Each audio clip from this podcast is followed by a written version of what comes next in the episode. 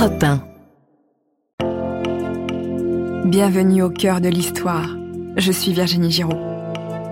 Dans le premier épisode de ce récit consacré à Ramsès II, le pharaon a été préparé à régner sur l'Égypte par son grand-père et son père. Il prend la suite de leur politique destinée à rétablir la prospérité de son royaume. Il décide de s'attaquer aux Hittites, le royaume voisin, pour le contrôle du Proche-Orient. La bataille de Kadesh a failli mal tourner pour les Égyptiens qui réussissent finalement à repousser les Hittites. Mais pas question pour Ramsès de raconter à son peuple ce qui n'est qu'une demi-victoire. Épisode 2 Un pharaon pour l'éternité.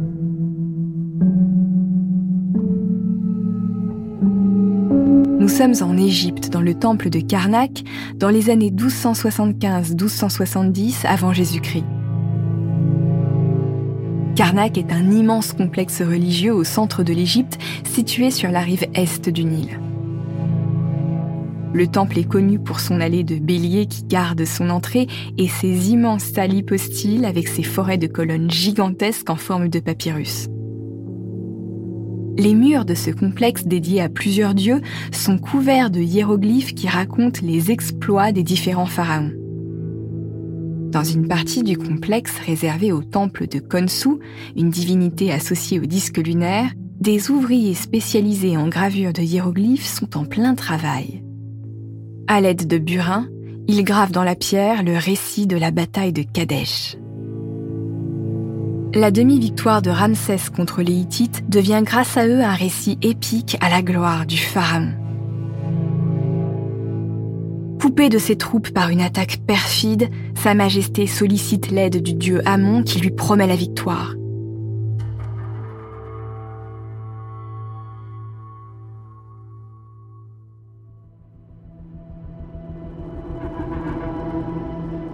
Les récits de bataille sur les murs des temples, ça ressemble à des grandes bandes dessinées avec du texte en hiéroglyphes et des grandes scènes figuratives. Et le héros de l'histoire, c'est le pharaon. La bataille de Kadesh est l'événement militaire le mieux documenté de l'Antiquité égyptienne parce que Ramsès II l'a fait représenter dans plusieurs autres temples et sur des papyrus. L'un de ces récits sur rouleau est connu sous le nom de poème par les égyptologues. Il est le fruit de Pentaour, un scribe proche de Ramsès qui travaillait à élaborer sa légende. Vous avez remarqué que le récit officiel de la bataille de Kadesh et la réalité ne sont pas totalement identiques? Ça, les Égyptiens de l'Antiquité ne le savent pas. Mais nous, les historiens, on a pu accéder à d'autres sources du côté des Hittites. Et pour eux aussi, Kadesh est une victoire. Cette bataille, pourtant sans grande importance sur le plan militaire, est devenue l'un des plus beaux récits de propagande de Ramsès. Quelques années après la bataille, vers l'âge de 30 ans, Ramsès entreprend une politique de grands travaux. Un grand pharaon est celui qui laissera la plus belle marque de son passage sur Terre. Il achève d'abord la fameuse cité de Pyramsès sur le delta du Nil. Son nom signifie maison de Ramsès. Au palais construit par son père, il fait ajouter des bâtiments administratifs puisque le royaume repose en grande partie sur l'administration gérée par des scribes. Il y a aussi un port pour le commerce et plusieurs quartiers dédiés à l'artisanat. Mais cette cité n'est pas la plus belle réalisation de Ramsès. L'une des plus emblématiques de son règne est le temple d'Abou Simbel situé à 70 km de la deuxième cataracte du Nil. Ce temple se trouve dans la zone la plus méridionale de l'Égypte, aux portes de l'Afrique noire, le long d'une route commerciale.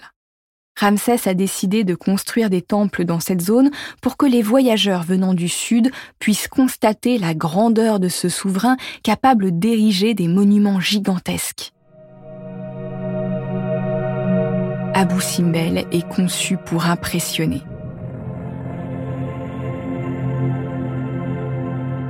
Il est entièrement creusé dans une colline. L'intérieur du temple a été évidé en laissant les volumes nécessaires pour créer les sculptures et les colonnes. C'est une véritable prouesse technique. Il est dédié au culte d'Amon, de Ré, de Ptah et de Ramsès II lui-même, puisqu'il est un dieu. L'entrée du temple est flanquée de quatre colosses assis. il s'agit de représentations de Ramsès II lui-même. À l'époque, on pense que le dieu habite dans sa statue. C'est vrai aussi pour le pharaon qui semble garder en personne l'entrée de son royaume. Le pronaos, la première salle du temple, est décoré de bas-reliefs et de peintures. Ramsès fait encore figurer sa victoire de Kadesh. On le voit notamment sur un char lancé à pleine vitesse, prêt à décocher des flèches sur son ennemi. Au fond du temple, il y a le Naos, la pièce la plus sacrée. Il n'y a que des prêtres et le pharaon lui-même qui peuvent entrer dans cette petite salle pour honorer les dieux. Le mur du fond est sculpté de manière à laisser apparaître quatre divinités assises. La troisième en partant de la gauche est Ramsès II lui-même. Il a donc certainement déposé des offrandes devant sa propre statue divine au moment de l'inauguration en 1256 avant Jésus-Christ. À côté de ce temple, Ramsès fait creuser dans la roche un second lieu de culte dédié à la déesse Hathor et à sa grande épouse royale Nefertari. La reine est identifiée à la déesse de l'amour, de la beauté et de la maternité. Elle est le pendant féminin de son époux et sa grande prêtresse.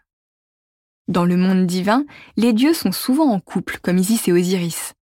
Le pharaon doit aussi être en couple avec sa reine principale. C'est pour ça que la vie de famille du pharaon avec sa reine et ses enfants est mise en avant dans l'iconographie égyptienne. On en oublierait presque qu'au palais, il y a d'autres épouses. En 1259 avant Jésus-Christ, un traité de paix est signé avec les Hittites. À cette occasion, Nefertari joue un rôle diplomatique en envoyant de nombreuses lettres à son homologue. Pour rendre la paix effective, Ramsès doit aussi contracter une alliance matrimoniale avec une princesse hittite. Le roi lui envoie donc une de ses filles, une adolescente d'environ 14 ans, alors que Ramsès en a déjà la cinquantaine. Quand la jeune fille arrive à Pi-Ramsès, on lui donne un nom égyptien pour symboliser sa nouvelle nationalité. Un nom politique évidemment, puisque la jeune fille s'appelle désormais Maator Neferouré, ce qui signifie celle qui voit Horus, splendeur de Ré. C'est une allusion à Ramsès à travers le nom des dieux cités. C'est comme si elle s'appelait celle qui voit Ramsès. Dans la tradition pharaonique, les rois se marient souvent avec leurs parentes les plus proches. C'est ce qu'on appelle l'endogamie. Il est fréquent que les pharaons épousent leurs sœurs, celles-ci sont les femmes les plus dignes d'eux parce qu'elles ont une nature presque aussi divine que la leur. Cette pratique de l'inceste est unique et elle dégoûtera les Grecs et les Romains quelques siècles plus tard. Mais Ramsès pousse l'inceste conjugal encore plus loin. Il a épousé au moins quatre des filles qu'il a eues avec ses grandes épouses royales, Nefertari et Isis Népheret. Vers 1250 avant Jésus-Christ, Nefertari, la grande épouse royale, meurt entre ses 40 et ses 50 ans. C'est pour Ramsès un véritable drame. Pour marquer son attachement à sa grande épouse et lui donner une sépulture digne de son rang, Ramsès fait creuser l'un des plus beaux tombeaux de la vallée des reines. Il porte aujourd'hui le numéro QV66, Queen Valley 66. Il est connu pour son incroyable ciel bleu couvert d'étoiles jaunes au plafond et la délicatesse des représentations de Nefertari accomplissant son voyage dans le monde des morts. Elle est représentée avec une peau cuivrée, à peine cachée par ses robes de lin plissées. Ses yeux immenses bordés de côle, ses lèvres et ses joues rosées évoquent une beauté qui devait être bien réelle et pas seulement stylisée par les artistes qui ont travaillé dans son tombeau. La reine emporte avec elle tout ce dont elle aura besoin dans sa vie après la mort. De la nourriture, des jeux, des offrandes. L'art égyptien est performatif. Ce qui est dessiné devient réel par magie dans l'au-delà.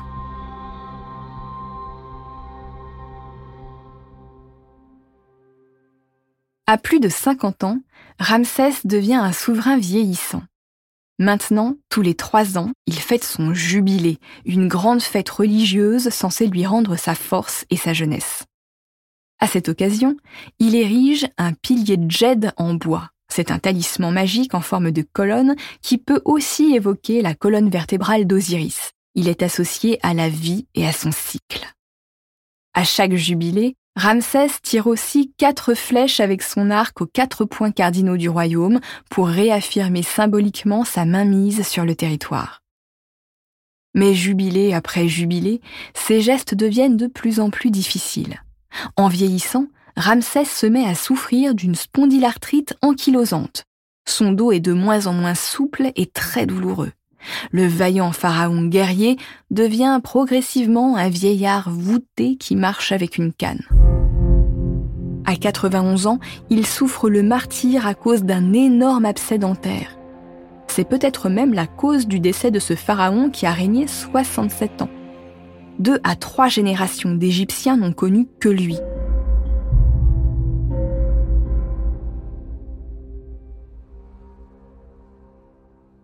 Son corps est soigneusement momifié. Enfin, soigneusement, le praticien a été obligé de lui casser les cervicales pour l'allonger à plat sur la table d'embaumement et pouvoir couler de la résine dans la boîte crânienne vidée du cerveau. Après 70 jours de traitement, la momie de Ramsès quitte Pyramsès en bateau et remonte le Nil vers la vallée des rois. Pour l'occasion, le peuple se masse sur les rives du fleuve. Le cortège des bateaux remplis de mobilier et de trésors qui accompagneront le pharaon dans sa tombe est spectaculaire. Des dizaines de pleureuses professionnelles ont été embauchées pour pleurer et se lamenter bruyamment autour du défunt. Enfin, la momie est déposée dans sa tombe, celle qui porte le numéro KV7 dans la vallée des rois. Elle est composée de plusieurs salles et de corridors richement décorés de bas-reliefs et de peintures. C'est Merenptah, son treizième fils, qui devient son successeur. Les douze premiers sont morts avant leur père.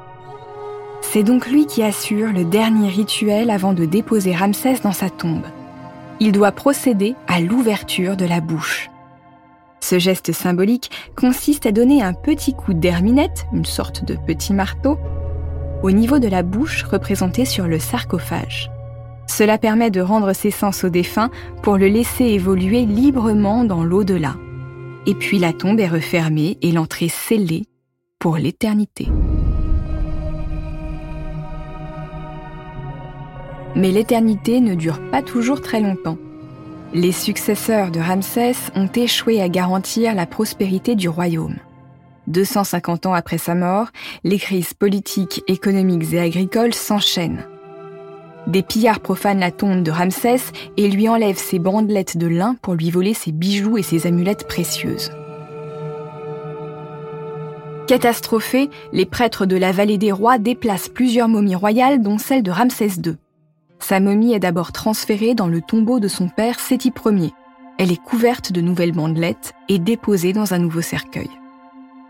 Puis un soir, pour être le plus discret possible, un groupe de prêtres déplace à nouveau des momies royales vers une nouvelle sépulture, un caveau modeste mais profond, situé à quelques kilomètres de la vallée des rois, dans le complexe funéraire de Der el-Bahari à côté de Thèbes. C'est dans cette tombe que les archéologues nommeront tombe Thébène 320, TT 320, que la momie de Ramsès va reposer pendant presque 2000 ans dans un cercueil en bois sur lequel les prêtres ont écrit un procès verbal précisant qu'il s'agit bien là du corps du grand Ramsès II.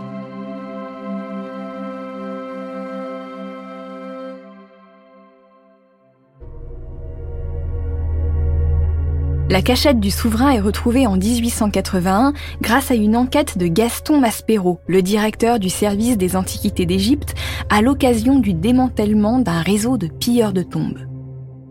Le pharaon est déposé au musée des antiquités pour assurer sa conservation. Cinq ans plus tard, en 1886, le Khedive d'Égypte organise une soirée pendant laquelle Ramsès II est délivré de ses bandelettes. Son nez busqué, ses pommettes hautes et ses cheveux roux revoient pour la première fois la lumière du jour. Depuis cette époque, Ramsès II repose au musée du Caire où les visiteurs peuvent aller le saluer avec le respect qui lui est dû dans son sarcophage de verre. Ce sont désormais les conservateurs qui entretiennent son corps pour l'éternité.